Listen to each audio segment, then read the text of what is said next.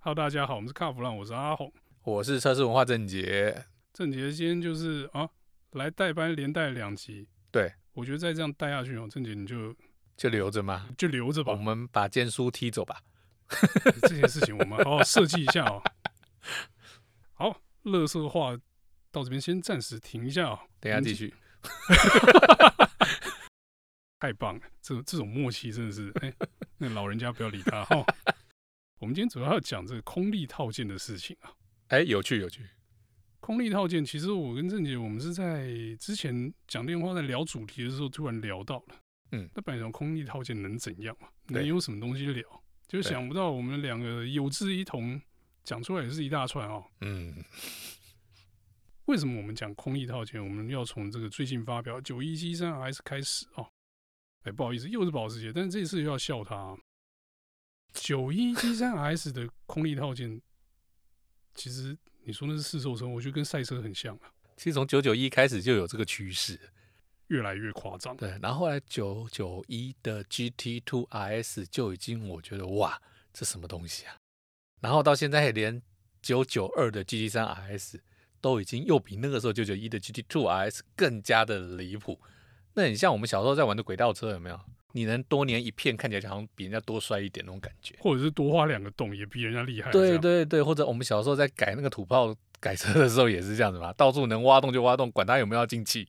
哎 对，就是管他有没有进气，有没有对散热，对对不对对， 他、没挖洞，要把大牌挂另外一边，看起来也比较帅一点。要挂到侧边去，对对最好挡住一边方向灯这样。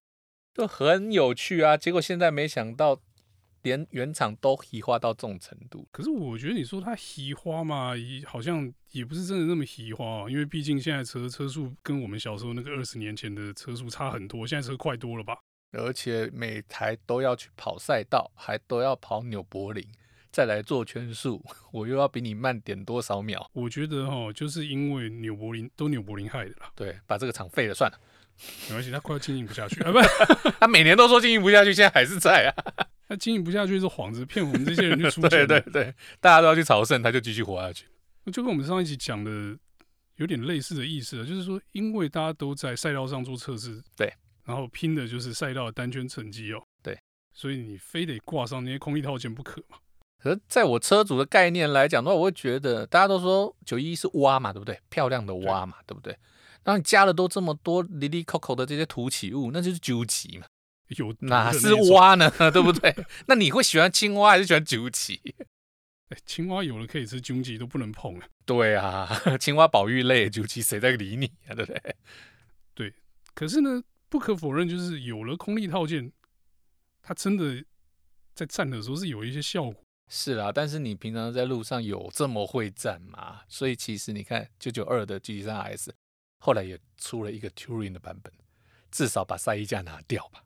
我觉得哦，是因为跟你一样买家很多啊，就是想说我不要那么夸张的空力套件，可不可以啊？其实现在保时捷的新车哦，你光看新车，它推出的时候就连它自己的设定都是两极化。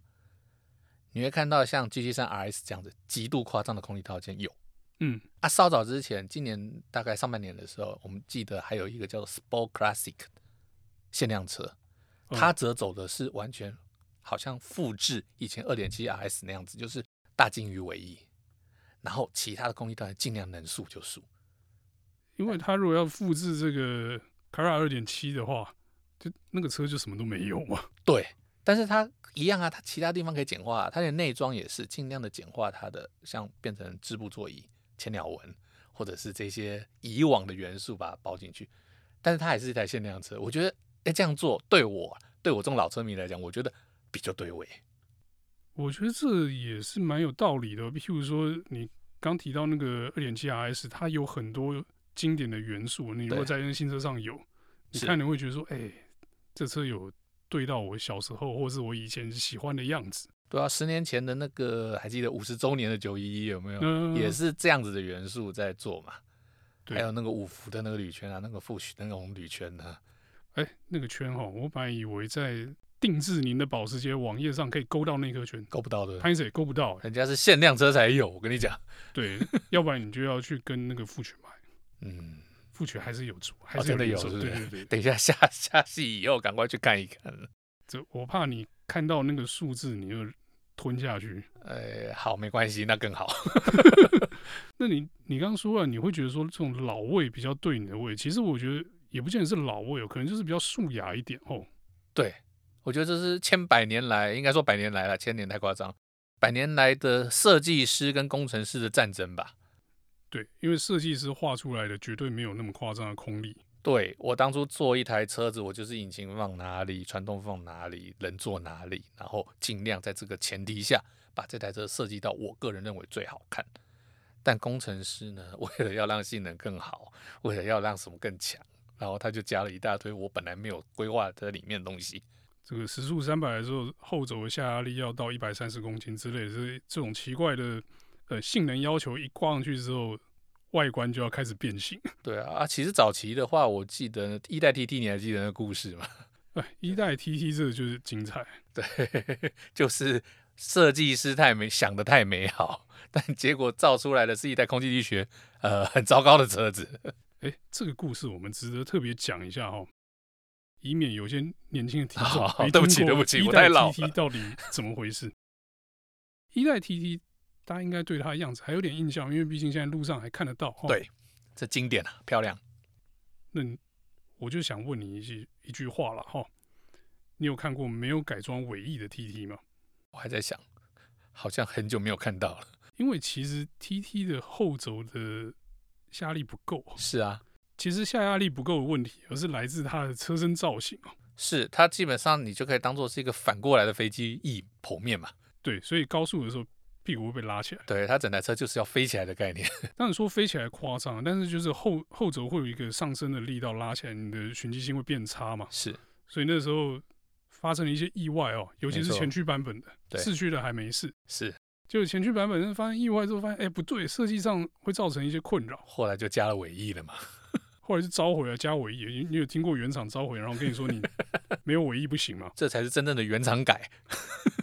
而且还不得不改。对好，其实除了尾翼之外，我记得当时好像后防倾杆也有加粗了。对，表示它的本身的稳定性不够。对，这就是很有名的一个教案，就是设计师主导了一切的时候，可能发生什么事情。发生要召回这样，但是如果工程师主导的时候，就是我们今天在讲的主题了。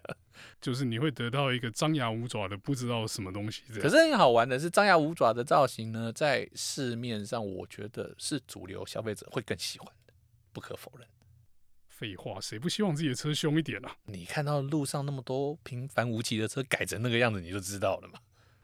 我觉得哦，就是现在的心态是生怕你不知我开的是超跑啊，对，我对都花那么多钱了。我就算开的是 C 三百，也要看起来像 C 六三嘛。对，没错，没错。可是呢，你说一定要这样张牙舞爪嘛？其实好像这个趋势，应该除了我们以外，也有别人想到。汉达就是一个好例子吧。汉达我们要讲的就是近几代的 Type R 哦哈，对对对，这也是一个非常有标杆性的值的车款嘛。你看哦，呃，现在在贩售的是 FK 八嘛，嗯，然对后再往前一代是 FK 二，对二到八的时候，你就看它的空力就变得到底呃，是非常的对。看过《食神》吧，锦绣多尾鱼哎 有点像呃对被照到辐射的嘛。这个前面的气坝有多有多少洞就挖多少洞，对，没，错，后面唯一要多高有多高嘛。对，排气管两根不够改三对 根，可是它到最近大改款又好像稍微收敛喽。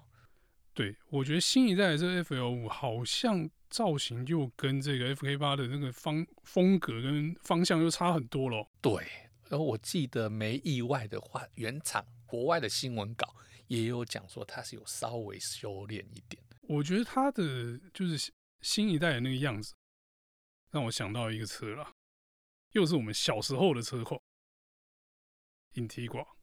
可是这就是当初呃那么多本田粉会喜欢上本田的原因啊嘛。就是那个比较简单洗练一点的风格啊，对，但是又动感。对，这时候我又要再讲回来了，所以我说设计师真的很重要。其实你要在不是那么复杂的风格里面，又带出它很动感的感觉，这才是考验设计师的功力。啊就是原始的线条跟车体的造型设计哦，就一必须要带入这个美感跟动感的元素哦，而不对，是靠后期的哎加气坝、加尾翼这样子改。对，可是这个东西在现实来讲也是很伤脑筋的，因为现在的安全法规，现在的很多有的没有的政策，会造成你设计师在设计车子的时候也是绑手绑脚嘛。对我，但我觉得法规其实没有那么影响那么大哦。嗯，因为像其实车头的就是行人撞击的部分，大概是对对车头造型影响最大的哦。对那一开始大家也是哀哀哀叫，就说哎你那个什么限制撞点高度什么什么什么，怎样又怎样。但是其实现在画出来的车，我觉得你早就感觉不出来那个车头是为了这个渐渐撞点嘛有特别对改过。你如果往上提高的话，你轮拱的高度可能就要跟着往上提高，那慢慢慢慢就让它看起来比较顺眼一点。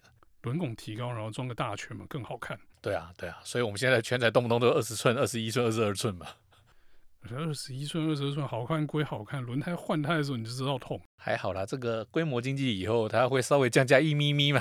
现在就比较少听到有人在装大圈在叫贵了嘛。以前刚开始的时候，十八、十九就一堆人叫啦。